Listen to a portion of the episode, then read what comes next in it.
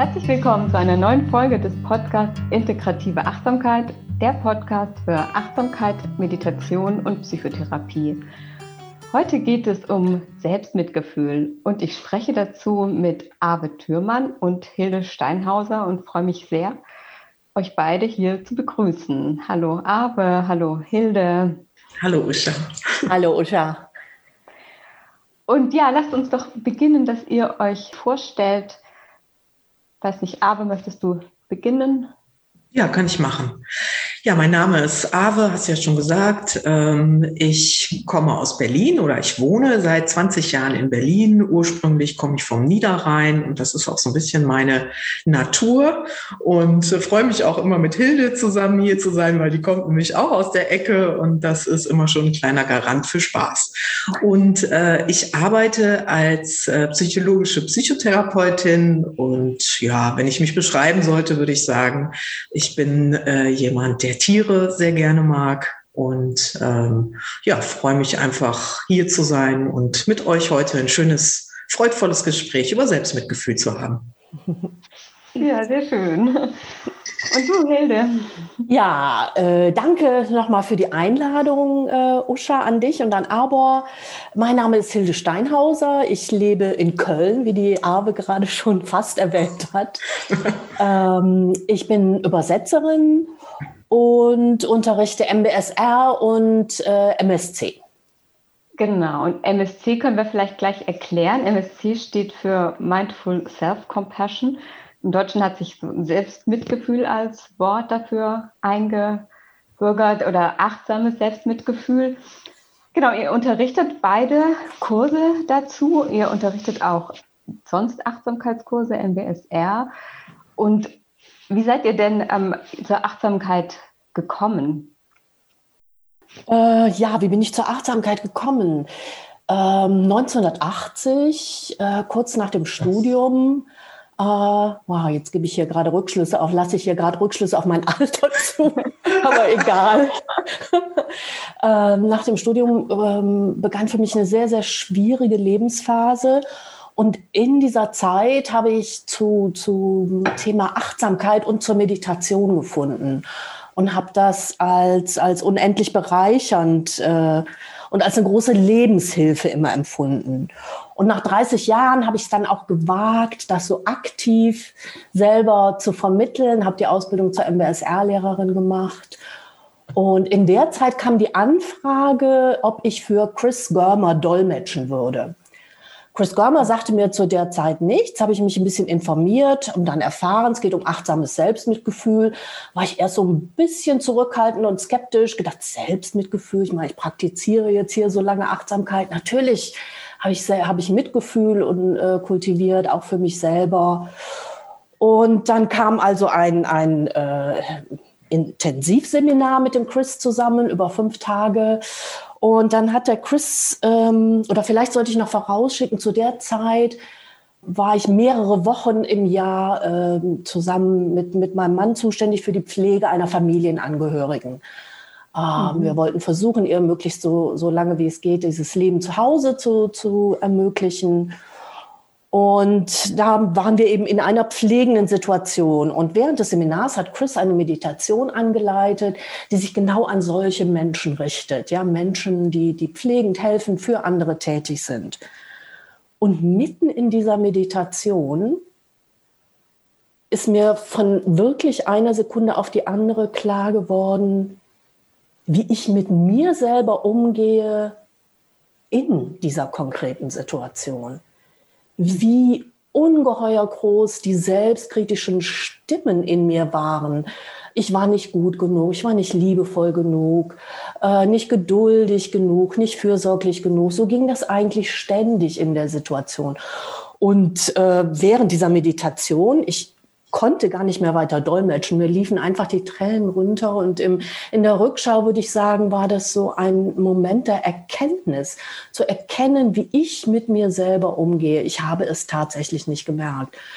Und das Erlernen dieser Fähigkeiten mit mir selbst auch freundlich, auch in, in der konkreten Situation umzugehen, das hat wirklich mein Leben zu dem Zeitpunkt komplett verändert, hat es mir möglich gemacht, für mich da zu sein, aber eben auch für die, für die andere Person und äh, mich selber also auf, mit aufzunehmen in, äh, und es mir zu ermöglichen, die liebevolle Haltung auch jemand anderem gegenüber aufrechterhalten zu können, auch über einen längeren Zeitraum hinweg. Und das war mein Weg dann zu, zu dem Kurs, zur MSC, zur, zur Ausbildung, um achtsames Selbstmitgefühl jetzt dann letzten Endes selber zu vermitteln. Ja, danke dir. Und, mhm. und Ave, wie war das bei dir? Äh, ja, das, was Hilde schon angesprochen hat, ist, dass ja oft leidvolle Erfahrungen im Leben dazu führen, dass man sich so auf Suchprozesse begibt. Ja, also was kann mir helfen? Was kann mich unterstützen in meiner Entwicklung? Und so war das bei mir auch, dass in so einer schwierigen Lebensphase, äh, so Ende Studium, äh, Übergang ins Arbeitsleben. Ich habe viel in der Onkologie gearbeitet, war da auch ziemlich belastet am Anfang, so als junge Therapeutin. Und äh, es gab auch so persönlich so eine diffuse, ständig andauernde Unzufriedenheit, die ich vor allen Dingen versucht habe zu bewältigen, indem ich ganz viel gemacht habe. Also ganz viel, äh, vor allen Dingen Fortbildungen konsumiert. Und äh, ich sage immer, ich bin so ein bisschen Fortbildungsjunkie. Und ja, und als ich in dieser Phase, so dieser, ich sag mal, Suchphase war, ist mir im Bioladen ein Flyer über den Weg gelaufen. Und auf diesem Flyer stand Alltagsretreat Tignatan. Den Namen hatte ich irgendwie mal gehört, hatte aber mit Meditation bis dahin, also hätte ich mir überhaupt nicht vorstellen können, dass ich irgendwie mal meditiere. Und dachte ich, ja so, Tignatan, warum nicht? Äh, pff, probierst du mal aus. Hast du noch nicht gemacht. Naja, und dann bin ich in dieses Alltagsretreat gegangen und weiß noch, dass ich mich erstmal sehr komisch gefühlt habe mit diesen ganzen Mönchen und Nonnen und dann, äh, weiß ich nicht, also ein ganz äh, eigenartiges Gefühl für mich, ich sag mal als Verhaltenstherapeutin, ne, immer alles schön wissenschaftlich.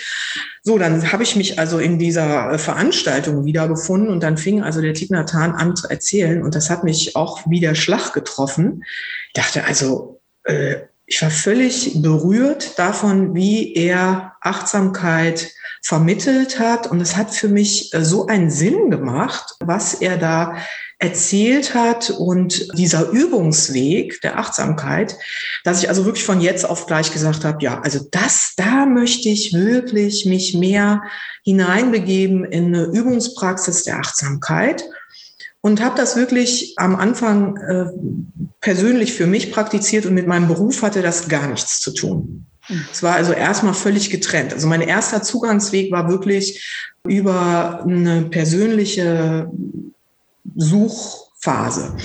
Und dann ist mir im Rahmen, also ich bin dann weiter in diesem Achtsamkeitsretreat, unter, äh, Achtsamkeitsweg unterwegs gewesen und dann ist mir natürlich unweigerlich irgendwann John Kabat-Zinn über den Weg gelaufen, vor allen Dingen hier über Arbor. Und da habe ich dann gesehen, aha, der kombiniert das jetzt hier mit Stressbewältigung. Wie spannend ist das denn?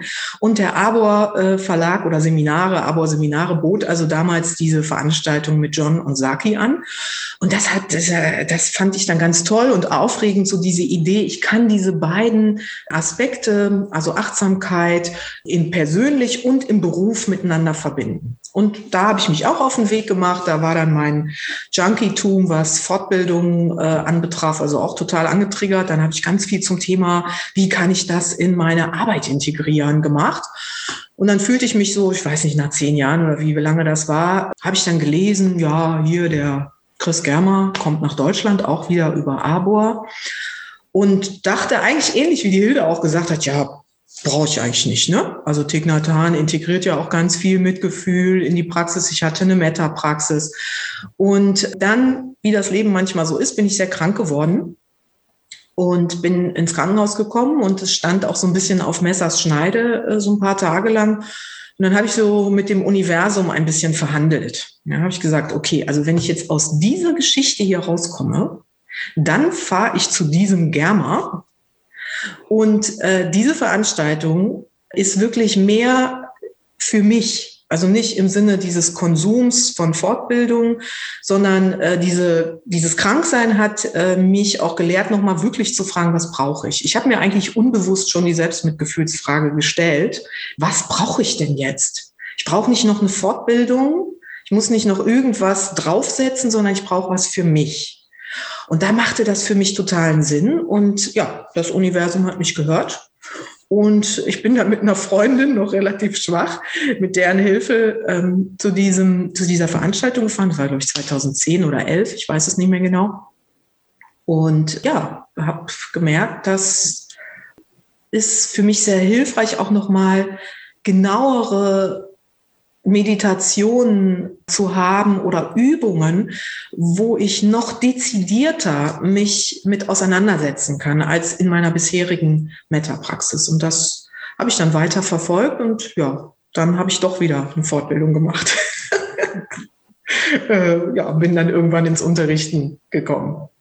Das heißt, in dieser Selbstmitgefühlspraxis, wie sie dir dann von Chris Görmer oder Christian Neff entwickelt wurde, da sind schon nochmal so andere Qualitäten oder da ist eine andere Qualität drin als in der, ich sage jetzt mal so, reinen Achtsamkeitspraxis. Oder es ist, weil John Kabat-Zinn spricht ja schon auch mal von, es gibt diese beiden Flügel, Weisheit und Mitgefühl. Und er hat es ja anfangs auch beim MBSR immer so mitgedacht, aber es hat schon nochmal eine eigene Qualität, denke Also kenne ich jetzt auch so aus der eigenen Erfahrung, aber das ging jetzt, wenn ich euch beide da höre, wie ihr, wie euer Weg war, ging euch auch so.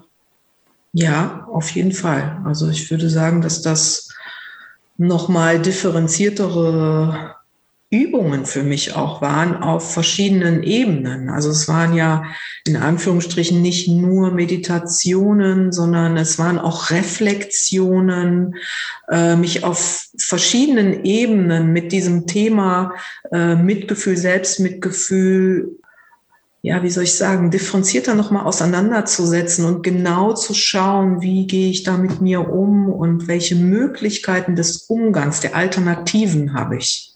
Und das ist mir in diesem Training irgendwie nochmal viel bewusster geworden. Es hat sich irgendwie verfeinert oder ausdifferenziert. Ja. Ja, ja, genau, das, das würde ich auch sagen. Äh, genau dieser Punkt zu verfeinern, wie gehe ich eigentlich mit mir selbst um? Mhm. Ähm, ich glaube, das Mitgefühl für andere äh, zu haben, das fällt den meisten von uns sehr, sehr leicht. Ja? Aber uns selber in diesen Kreis mit aufzunehmen, uns nicht auszuschließen, ich glaube, das ist, was häufig passiert, dass wir uns selbst aus diesem Kreis des Mitgefühls ausschließen. Mhm. Und da so ein bisschen ein Gegengewicht zu setzen und zu gucken, wie kann ich auch mit mir gerade in den Zeiten, in denen es mir eben nicht so gut geht, wohlwollend und freundlich umgehen. Mhm. Und ich finde daran, daran ja so interessant, warum fällt es uns eigentlich so schwer? Also wenn wir so überlegen, ähm, wie wir mit uns selber umgehen, warum, warum ist das so eine Hürde für viele? Warum schließen wir uns da so aus? Habt ihr da jetzt aus der Erfahrung jetzt mit dem Unterrichten, habt ihr da eine Erklärung?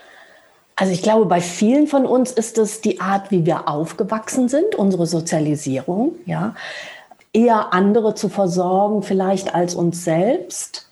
Im, Im Kurs taucht immer mal wieder, wenn wir über dieses Thema sprechen, kommt, ist irgendjemand, der daran erinnert, als Kind gelernt zu haben, Eigenlob stinkt. Mhm. Aber es gibt dann ab und zu gibt es auch einen Teilnehmenden, der sagt, ja, aber Eigenlob stimmt. Mhm. Und, und ich, ich, glaube, und, und das sagt die Luise Reddemann auch ganz schön, wir, wir leben in einer Kultur, in der wir das nicht lernen. In Zeiten, in denen wir ziemlich unten sind, in denen es uns nicht gut geht, mitfühlend, liebevoll mit uns selbst umzugehen. Das mhm. ist, ist da gibt es bestimmt auch kulturell bedingte Unterschiede. Mhm. Die, äh, Christine Neff, die hat eine ganz spannende Studie auch zu dem Thema gemacht schon vor vielen Jahren und untersucht in Thailand, Taiwan und den USA und das so miteinander verglichen und äh, festgestellt, dass selbst Mitgefühl am ausgeprägtesten in Thailand war. Ja? und dann eben nicht, wie man vielleicht vermuten könnte, äh, in Taiwan und dann erst vielleicht in den USA, sondern die USA waren genau in der Mitte. In, in Taiwan war es deutlich weniger noch ausgeprägt als, als in den USA. Und was Sie so ein bisschen in der Studie darauf zurückgeführt haben, dass äh, in Thailand vielleicht die, die, der Einfluss des Buddhismus noch größer ist, ja, die, wo wirklich von, von Kind an Mitgefühl kultiviert wird in der Erziehung auch. und äh, woanders vielleicht strengere Maßstäbe in der Kindererziehung gelten. Und insofern denke ich, gibt es da kulturelle Unterschiede, aber nicht, wie man vielleicht vermuten könnte, so ein klassisches Ost-West-Gefälle. Also im, im, Ost, also im asiatischen Bereich ist das viel besser und ausgeprägter. Das kann man so pauschal eben nicht sagen. Ja, ja also ich denke auch, das ist äh, ganz wesentlich, was du sagst, Hilde, dieses, wie sind wir sozialisiert, wie sind wir aufgewachsen. Und wir hören das zwar ganz oft so als manchmal als Kalenderspruch, ja, du musst dich nur selber lieben, ne, dann wird alles gut und mach mal. Und es ist vielleicht auch kulturell bei uns verankert in den äh, in christlichen Kultur ja auch in den zehn Geboten, ja, du sollst deinen Nächsten lieben wie dich selbst. Aber interessanterweise wird das aus welchem Grund auch immer äh, entweder vergessen, ja, oder aber sogar ein bisschen mit Verurteilung in Zusammenhang gebracht. Ja, also dass wir uns das eigentlich nicht so erlauben und äh, da vielleicht auch fast schon ein bisschen Scham ist bei dem Thema Selbstliebe. Und äh, ja, das glaube ich auch, dass das kulturelle Zusammenhänge sind und dass wir auch äh, natürlich eine leistungsorientierte Gesellschaft sind, die gelernt hat, sich über Kritik auch zu motivieren. Und das lernen wir natürlich auch sehr, sehr früh in der Kindheit wie komme ich zum Erfolg, indem ich mich auch kritisiere ja, oder vergleiche und mich dann schlecht fühle im Vergleich mit anderen. Und äh, das hat natürlich weitreichende, wenn ich das so früh übe, ja, weitreichende Konsequenzen für die Sprache, die ich auch trainiere im Umgang mit mir selbst. Und diese Sprache hat wirklich auch Auswirkungen auf unsere Physiologie.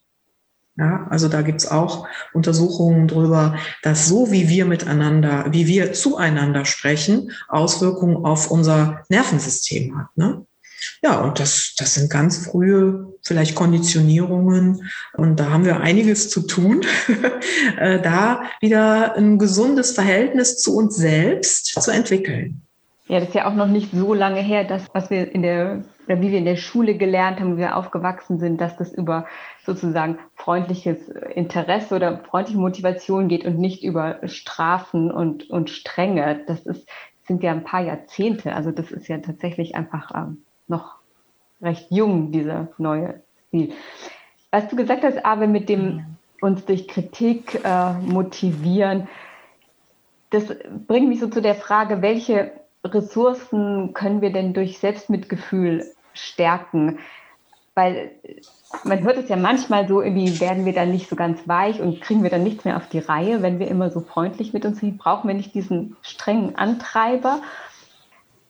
Also es heißt ja, es ist so ein Resilienztraining, ein Ressourcentraining, aber vielleicht könnt ihr das noch mal ein bisschen ausführen, welche Ressourcen tatsächlich gestärkt werden. Ja, vielleicht zu dem einen Punkt, den du jetzt auch nochmal gerade angesprochen hast. Also werden wir jetzt sozusagen äh, ja ganz faul oder können wir uns gar nicht mehr motivieren, dürfen wir uns vielleicht gar keine Ziele oder so mehr setzen. Also ich kann jetzt von mir persönlich sagen, was sich bei mir da verändert hat, ist, dass ich äh, vielleicht ähnlich hohe Ansprüche habe, die ich vielleicht auch früher hatte, die haben sich auch verändert. Aber ich würde jetzt mal so sagen, ich habe noch Ansprüche an mich. Aber die Art und Weise, wie ich versuche, die zu erfüllen, ist eine ganz andere.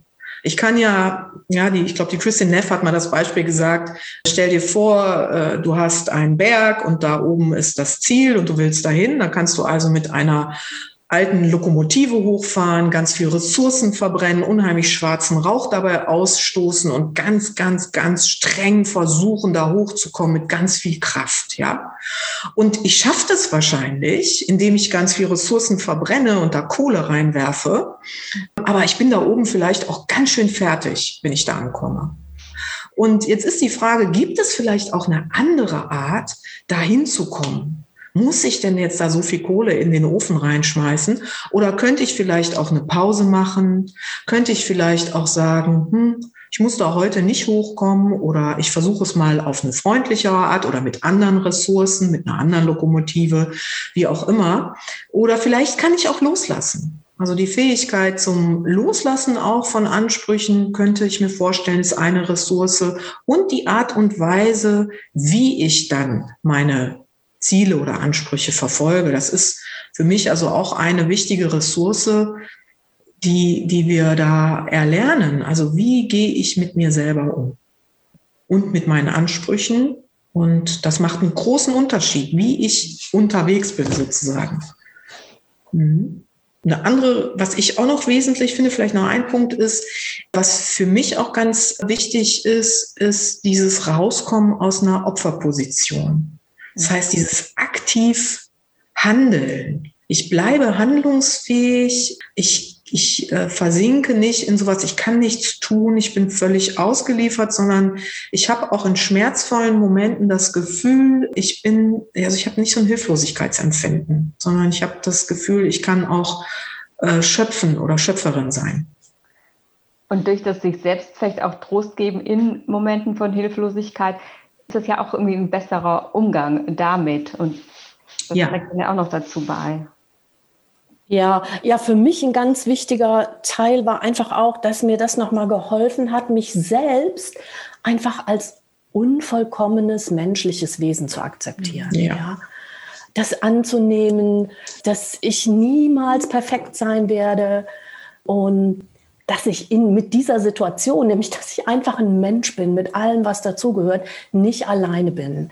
Das, das war für mich auch ein ganz we wesentlicher Punkt nochmal in der Praxis, wirklich dahin zu schauen und, und zu sagen, eigentlich sind das genau die Dinge, in denen es uns schwer wird, die uns ermöglichen, unser Herz zu öffnen und uns wirklich verbunden zu fühlen mit Milliarden von anderen. Weil, weil wir alle die eine oder andere Art äh, durch Schwierigkeiten gehen in jedem Leben. Mhm.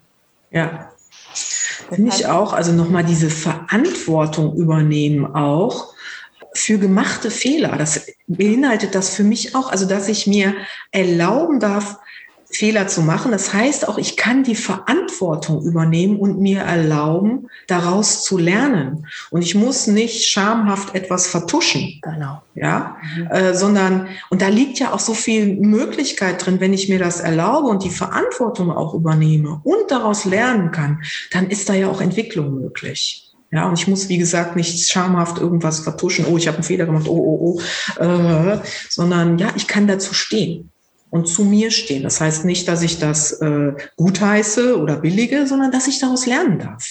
Ich glaube, das ist ein ganz wichtiger Punkt. Da mhm. fällt mir ein für mich unendlich hilfreicher Satz ein von, von einem von äh, einem meiner Meditationslehrer, der erzählt hat, wiederum von seinem Meditationslehrer Joseph Goldstein, als wichtigen Grundsatz so auch, auch in der Aufgabe, das weiterzugeben, auf Englisch, don't be afraid to be a moron. Hab mhm. keine Angst davor, ja, als, als Idiot dazustehen, ja. ja. Sondern steh zu dir, sei du selbst und dazu gehören eben auch Fehler oder Versprecher, wie wir hier jetzt gerade merken. Mhm. Genau. Mhm. Das, ist, das hattest du vorhin auch schon gesagt, Hilde, das stärkt eben auch die Verbundenheit mit anderen Menschen. Und das ist ja auch so was ganz, ganz Wertvolles, was ja auch irgendwie das Lebensgefühl, das Dasein irgendwie sehr verändert, wenn man sich eben verbunden fühlt und nicht in seinem Schmerz oder in seiner Scham sich so getrennt von allen. Genau, sich so getrennt, sich so alleine damit fühlt. Nein, für mich ist das ein ganz, ganz wichtiger Aspekt in der Praxis auch des Selbstmitgefühls, ja.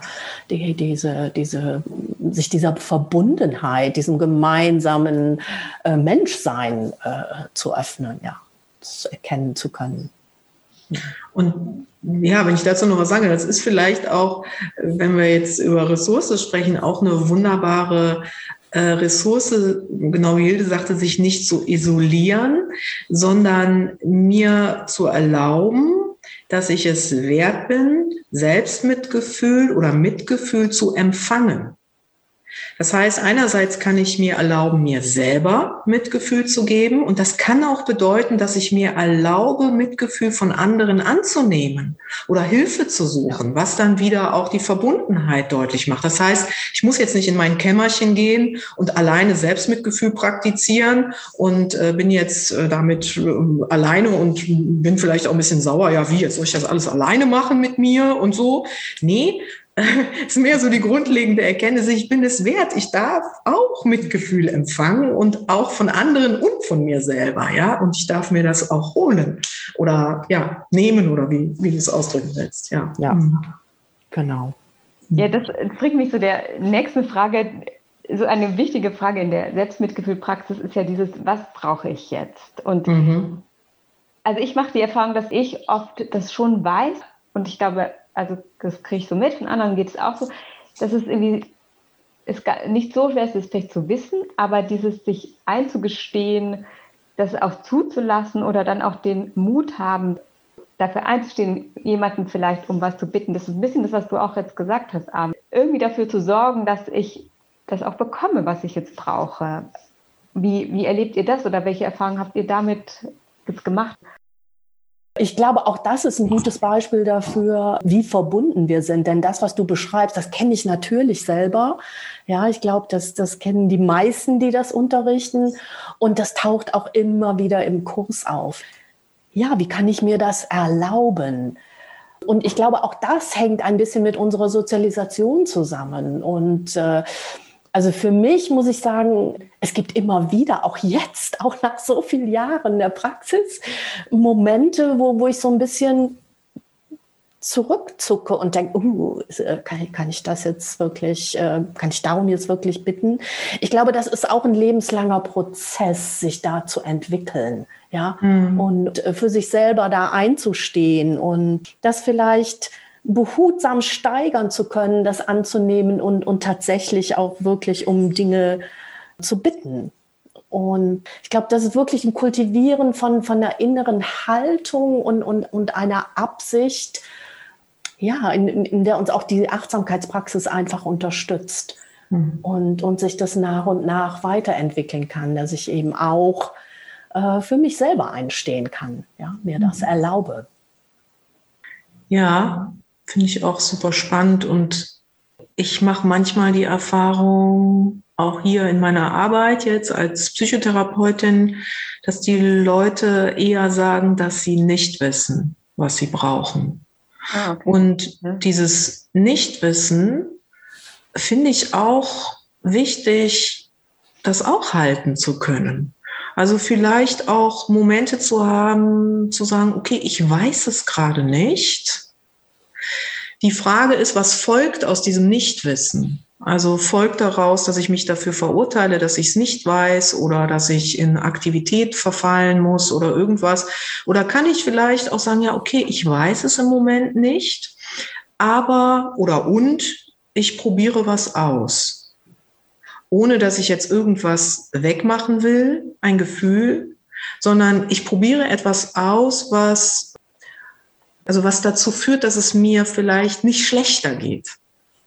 Mhm. Ja, und das bedeutet auch, was ihr gerade auch gesagt habt, so Mut und auch so ein bisschen Experimentierfreude oder auch die Bereitschaft, also wirklich die Bereitschaft zu sagen, okay, vielleicht weiß ich es im Moment nicht, aber vielleicht bin ich A mit dem Nichtwissen oder ich probiere mal was aus, was dazu führt, dass es nicht schlimmer wird. Diese Offenheit. Ja, ja das, es gibt halt beide Seiten, dass man es weiß und sich nicht erlaubt und das andere ist, man weiß es nicht und wie gehe ich damit um? Dieses MSC-Programm ist ja evidenzbasiert. Das heißt, irgendwie ist es sehr, sehr gut erforscht. Es gibt ja wirklich inzwischen eine fast unüberschaubare Zahl von Studien. Könnt ihr vielleicht einfach so kurz die wichtigsten Ergebnisse nennen, was diese Studien bislang gezeigt haben? Was die Wirkung betrifft des MSD-Programms. Ja, willst du anfangen, Hilde? Äh, ja, kann ich. Bisschen vielleicht ganz knapp zusammengefasst, so die wesentliche Botschaft all, all der Studien äh, und die wesentliche Botschaft der Wissenschaft besteht darin, dass dass wirklich in eigentlich allen Studien ein Zusammenhang zwischen dem Maß des Selbstmitgefühls und der Ausprägung des Wohlbefindens gefunden wurde. Ja, okay. dass das also miteinander zusammenhängt.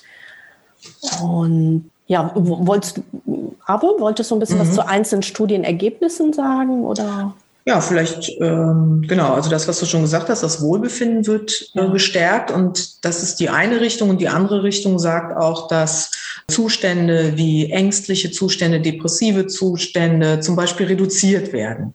Ja, dann können wir auch feststellen, dass aktives Coping gefördert wird. Da gibt es Untersuchungen, die sagen, Menschen, die Selbstmitgefühls, also die hohe Selbstmitgefühlswerte haben, können mit schwierigen, herausfordernden Lebenssituationen sehr viel aktiver umgehen als Menschen, die das nicht haben. Das, was ich vorhin meinte. Also so ein aktives Umgehen, Coping mit schwierigen, herausfordernden Situationen im Leben wäre ein so ein Aspekt. Das heißt, was wir auch finden, ist, dass die Menschen anscheinend gesünder leben. Ja, also das heißt nicht jetzt vielleicht aus einem Schönheitsideal heraus, sondern einfach aus dem Bewusstsein, ja, diesen Körper habe ich und ich möchte gut mit dem umgehen. Ich möchte mit diesem Körper so umgehen wie mit einer guten Freundin, ja. Und den versorge ich gut. Das heißt also, das mündet auch in, in einer Verantwortungsübernahme für mich und für meinen Körper. Und ganz allgemein könnten wir vielleicht sagen, dass Selbstmitgefühl, ich weiß nicht, ist noch nicht aufgenommen als eigener äh, Resilienzfaktor, aber die Resilienzfaktoren, die so in der Erforschung ähm, festgestellt wurden, gelten ja so als das Immunsystem der Seele. Ja, und äh, da können wir sagen, ja, Selbstmitgefühl leistet auf jeden Fall auch einen Beitrag zur psychischen und körperlichen Gesundheit. Ne? Und das, ich glaube, eine Studie, das äh, besagt auch, dass Achtsamkeitstraining schon auch alleine Selbstmitgefühl steigert. Ich glaube, das war eine Studie von Singer oder ich glaube, es war Tanja Singer, ich bin mir nicht ganz sicher, aber das Achtsamkeitstraining schon alleine auch Selbstmitgefühl erhöht, aber das dezidierte Selbstmitgefühlstraining da doch noch mal noch mal höhere Werte hervorbringt. Mhm. Und eine Studie, die ich noch so ganz beeindruckend fand, die kann ich jetzt nicht ganz genau wiedergeben, aber so sinngemäß war es so, das war auch eine Studie, hm, was bei Tanja Singer äh, herauskam, ist, dass in Stresssituationen Menschen befragt wurden, nachdem sie künstlich in eine Stresssituation gebracht wurden, die eine Gruppe hat Achtsamkeit praktiziert und dann hat man sie gefragt, hat dir das geholfen, Achtsamkeit zu praktizieren? Und die Leute haben gesagt, ja, das hat mir geholfen, die Stresssituation zu überwinden. Dann gab es die andere Gruppe, die hat selbst Mitgefühlspraktiken gelernt. Die wurden auch gefragt, äh, hat dir das geholfen, selbst Mitgefühlspraktik anzuwenden im Rahmen dieses Stressors? Und die haben gesagt, ja, das hat mir auch geholfen. Und dann hat man Biomarker abgenommen. Das heißt also auch geschaut, ist ähm, das, was die Klienten subjektiv denken, also die Probanden, ja, es hat mir geholfen, lässt sich das auch so auf der Körperebene zeigen. Und da hat man festgestellt, ja, äh, da gibt es anscheinend äh, bei der Selbstmitgefühlsgruppe auch biologische Marker, die eine Stressreduktion gezeigt haben. Das heißt jetzt nicht, dass Achtsamkeit nicht Stress reduziert, das wäre jetzt total zu kurz gegriffen. Aber wir können sagen, ja, es macht auf jeden Fall Sinn, die Achtsamkeit und ein dezidiertes Selbstmitgefühlstraining zusammenzuführen. Also beides ist dringend notwendig und äh, das finde ich ganz spannend, da auch nochmal genauer zu gucken, was hilft uns auch, den Körper zu entspannen. Mhm. Mhm. mhm. Ja. Ich meine, wenn man diese Frage wirklich ernst nimmt, was brauche ich, mhm. dann sozusagen liebevoll damit umgeht, dann ist es ja total einleuchtend, dass es auch dazu führt, dass man vielleicht gesünder lebt oder dass man mehr fürs Wohlbefinden sorgt. Und das ist natürlich, schafft auch ein anderes Lebensgefühl. Also, aber es ist doch immer ähm, einfach auch überzeugend, wenn das durch Studien so nachgewiesen werden kann. Ja, und jetzt würde ich noch gerne irgendwie über einen Aspekt sprechen, ähm, nämlich über die buddhistischen Grundlagen von dem achtsamen Selbstmitgefühlsprogramm. Es ist ja eigentlich so wie die achtsamkeitsbasierten Kurse ja eigentlich nicht an eine bestimmte Religion gebunden oder eine bestimmte Tradition, sondern tatsächlich für alle offen. Und Christian Neff und Chris Görmer als Begründer kommen ja ganz irgendwie aus der, ja, aus der Wissenschaft, einmal, einmal Christian Neff oder aus der Psychotherapie. Und trotzdem in der buddhistischen Tradition hat ja diese Mitgefühlspraxis auch einen ganz hohen Stellenwert. So, wie viel Buddhismus ist drin im MSC-Programm mhm. und ja, wie viel Buddhismus ist? Fragezeichen. Ja, das ist eine schöne Frage. Die, die, äh, die Grundlagen dieses Programms, äh, die, die mir auch wirklich ein bisschen am Herzen liegt. Du hast das um, zum Einstieg so schön gesagt, in der buddhistischen Tradition oder in den buddhistischen Traditionen äh, sind ja Achtsamkeit und Mitgefühl die, die beiden Schwingen eines Vogels. Wir brauchen beides um fliegen, die brauchen beides, um fliegen zu können.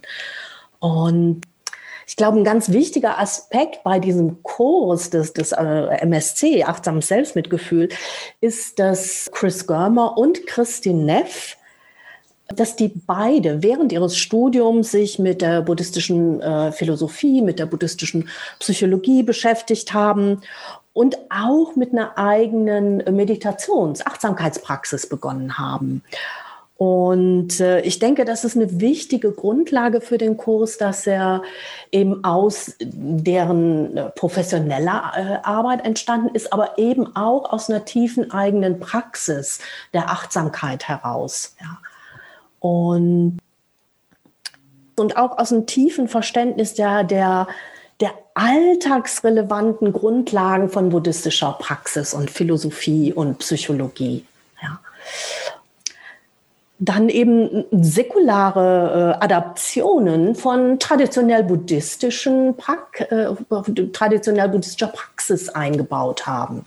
Ja, also äh, Meditation der, der, äh, der liebevollen Güte, ja, Metta-Meditation mit eingebaut und, und ein bisschen umgearbeitet, ja, für den Einsatz in diesem Kurs. So, ich glaube, diese Kultivierung dieser Herzensqualitäten ist ein ganz, ganz wesentlicher und wichtiger Grundstein für den Kurs auch, ja, für die Kultivierung, für das Erlernen von achtsamem Selbstmitgefühl. Und ich denke, dass der Sinn und Zweck von MSC eben darin besteht, diese universalen Ressourcen von Achtsamkeit und Mitgefühl zu kultivieren. Ja. Ähm, nicht so sehr darum, du hast gefragt, wie viel, viel Buddhismus. Ich glaube, es geht nicht so sehr darum, irgendjemanden in eine, in eine bestimmte Kultur zu, zu leiten oder so, sondern wirklich diese alltagstauglichen Hilfen äh, und Unterstützungen anwenden zu können, egal aus, aus, aus welchem weltanschaulichen Hintergrund ich komme. Mhm. Und äh, eines, was mir vielleicht auch, auch noch wichtig ist, achtsames Selbstmitgefühl. Und natürlich haben wir jetzt ganz viel über Selbstmitgefühl gesprochen.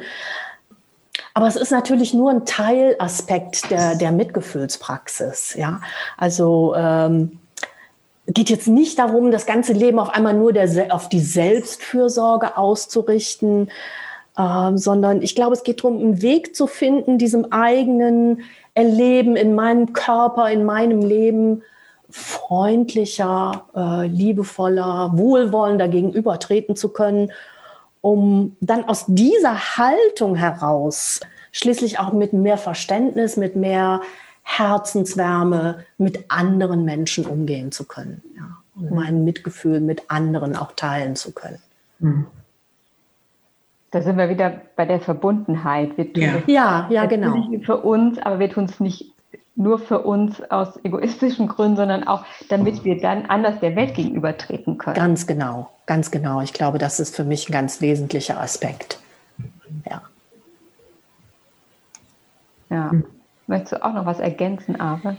Ja, ich habe gerade gedacht, was ich habe das jetzt mehr so aus dieser lehrenden äh, Perspektive mir auch nochmal überlegt und in dem Zusammenhang an die MBSR Veranstaltung mit John Kabat-Zinn gedacht, äh, wo ich in der lehrenden Ausbildung war und da die Frage gestellt wurde, ja, wie viel Buddhismus wir, müssen wir jetzt Buddhismusbücher lesen? Also so ein bisschen provokativ wurde das gefragt, ja, wie viel muss ich denn da jetzt lesen? Muss ich mich jetzt da etwa einarbeiten? und ähm, und dann hat der John Kabat-Zinn einfach äh, gesagt, ja klar, ja klar, klar musst du dich damit beschäftigen. Das heißt nicht, du musst Buddhist werden oder Buddhistin, aber es macht schon Sinn, sich mit den spirituellen Wurzeln oder mit dem, wo kommt das denn her, auch wenn wir es säkular unterrichten, das auch zu würdigen und anerkennen und auch in einem breiteren Kontext zu sehen. Also nicht nur isoliert vielleicht die Techniken, in Anführungsstrichen, also Techniken widerstrebt mir auch schon das zu sagen, also diese Übungs, diesen Übungsweg isoliert herauszugreifen, sondern schon auch sich zumindest als Lehrende, glaube ich, damit zu beschäftigen, ja, was ist denn da eigentlich für ein für eine Haltung impliziert? Was steckt denn da weiter noch dahinter?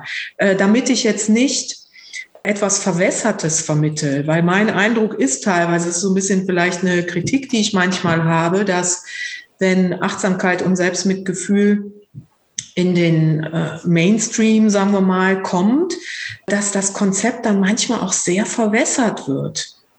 Und insofern finde ich, ist es wirklich wichtig, auch darüber zu sprechen, woher kommen diese Konzepte, diese Ideen. Das ist ja jetzt nicht Chris Germer oder Christian Neff, die das erfunden haben oder so, sondern die haben was zusammengetragen, was eine Wahnsinnsgeschichte in sich trägt. Und äh, die auch zu würdigen und zu sehen und in einem größeren Kontext zu betrachten, finde ich persönlich unheimlich wichtig.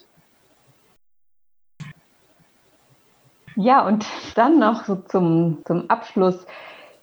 Wir erleben ja jetzt gerade eine sehr schwierige Phase in der Corona-Pandemie und sind sehr auf uns selbst zurückgeworfen. Natürlich hilft da auch Selbstfürsorge und Selbstmitgefühl. Was würdet ihr jetzt allen, die zuhören, noch mitgeben? Was können wir denn jetzt genau in der Zeit für uns tun? Und wie können wir vielleicht auch jetzt mit starken oder belastenden Gefühlen arbeiten? Oder was kann uns jetzt stärken, um durch diese schwierige Zeit zu kommen? Soll ich anfangen? Mal gucken, ob mir was einfällt. ist ja eine Klingt wirklich gut. schwierige Frage. Klingt gut, aber äh, ja. Ich, ich, aber ich, eine, die uns alle betrifft gerade. Ne? Nicht behaupten, dass ich äh, da vielleicht was, was wirklich. Du, damit es dir gut geht. okay, das, das entlastet mich. Gib's jetzt. zu, aber. also ähm, ich würde sagen, dass das ja eine große Phase der Verunsicherung jetzt gerade ist, ja. Also die schon sehr lange anhält und die mit viel Angst und Unsicherheit einhergeht, sowohl im Äußeren als auch im Inneren. Das heißt, es verändert sich sehr viel in unserem äußeren Leben sozusagen, in unserer Art Kontakt zu haben, unserer Arbeitsstelle. Es sind viele Bedrohungen, die auf uns zukommen. Und für mich äh, beinhaltet Angst und Unsicherheit, dass alles im Wandel ist. Und der Wandel, der ist unaufhaltsam, der vollzieht sich und in diesen Veränderungen oder in diesem Prozess des Wandel, Wandels äh, besteht ja die Möglichkeit, auch Erkenntnis zu erlangen. Das heißt, manchmal kann man erst Jahre später äh, erkennen, vielleicht schauen wir in zehn Jahren zurück auf diese Zeit, ja, und können sehen, Mensch, wenn ich das nicht erlebt hätte, dann hätte ich vielleicht dies oder jenes nicht gelernt. Und wenn ich das so begreife als Teil, der zum Leben dazugehört, dass es wirklich schwierige und harte Phasen im Leben gibt, die aber für mich auch immer die Möglichkeit beinhalten, äh, langfristig daran zu wachsen und was zu lernen, dann ist das für mich erstmal persönlich sehr tröstlich, äh, mir das auch klar zu machen. Und ein anderer Faktor ist, was, was mir persönlich hilft, ist, mich auf das zu konzentrieren, was ich kontrollieren kann und nicht auf das, was ich nicht kontrollieren kann. Und wirklich zu schauen, was, was ist eigentlich auch gerade da? Also was habe ich auch gerade an Sicherheit, an äh, Freundschaft, an Menschen, die da sind? Was, was habe ich eigentlich gerade? Was ist da, was mich nährt und stützt? Und nicht so sehr dahin zu gucken, was ich gerade nicht alles habe. Ne? So, das ist erstmal für mich immer wieder wichtig. Und nicht, nichtsdestotrotz gibt es Tage, wo ich sage, es ist alles scheiße. Ich habe keinen Bock mehr. Ne, die darf es auch mal geben. Und da validiere ich mich auch und das akzeptiere ich auch, dass es diese Tage gibt. Mhm. Ja, ich, ich glaube, da, das ist ein ganz wichtiger Punkt, das tatsächlich zu, zu validieren, ja, mhm. dass das auch da sein darf. Dass, ja. äh, dass es mir einfach manchmal echt nicht gut damit geht, wenn ich darüber nachdenke. Und mir dann zu erlauben, dem Raum zu geben, ja, dass das auch da sein darf und dass das mich aber in dem Moment möglichst daran zu erinnern, dass ich da in dem Moment, wo ich merke, boah, hier, heute ist aber wirklich, äh, geht's nicht gut, mich mir selber mit Verständnis, mit Wohlwollen zuzuwenden. Sagen, ja, ist auch okay, das darf auch mal so sein. Ja. Mhm. Und äh, mir persönlich hilft, hilft einfach wirklich immer, und das ist ja gerade in diesen Pandemiezeiten, äh, äh, macht, die machen und macht uns das vielleicht ein bisschen einfacher, uns mich wirklich daran zu erinnern, dass ich das mit ganz vielen teile, dass mhm. da eine mhm. ganz große Verbundenheit wirklich herrscht, gerade durch die Situation, die, die, die wir alle ähnlich erleben. Ja. Mhm. Und ja, mich, wie, wie aber, wie du gerade auch gesagt hast, mich auch äh, daran zu erinnern, dass nichts für immer bleibt, dass Dinge immer im Wandel begriffen sind. Ja. Also mhm. auch das wird hoffentlich irgendwann besser werden. Wird wieder besser, sagt man in Köln. Und es köt, wie es köt. Es köt und es wird es. Ja, genau. Und es ist noch immer Jod, ja. ja.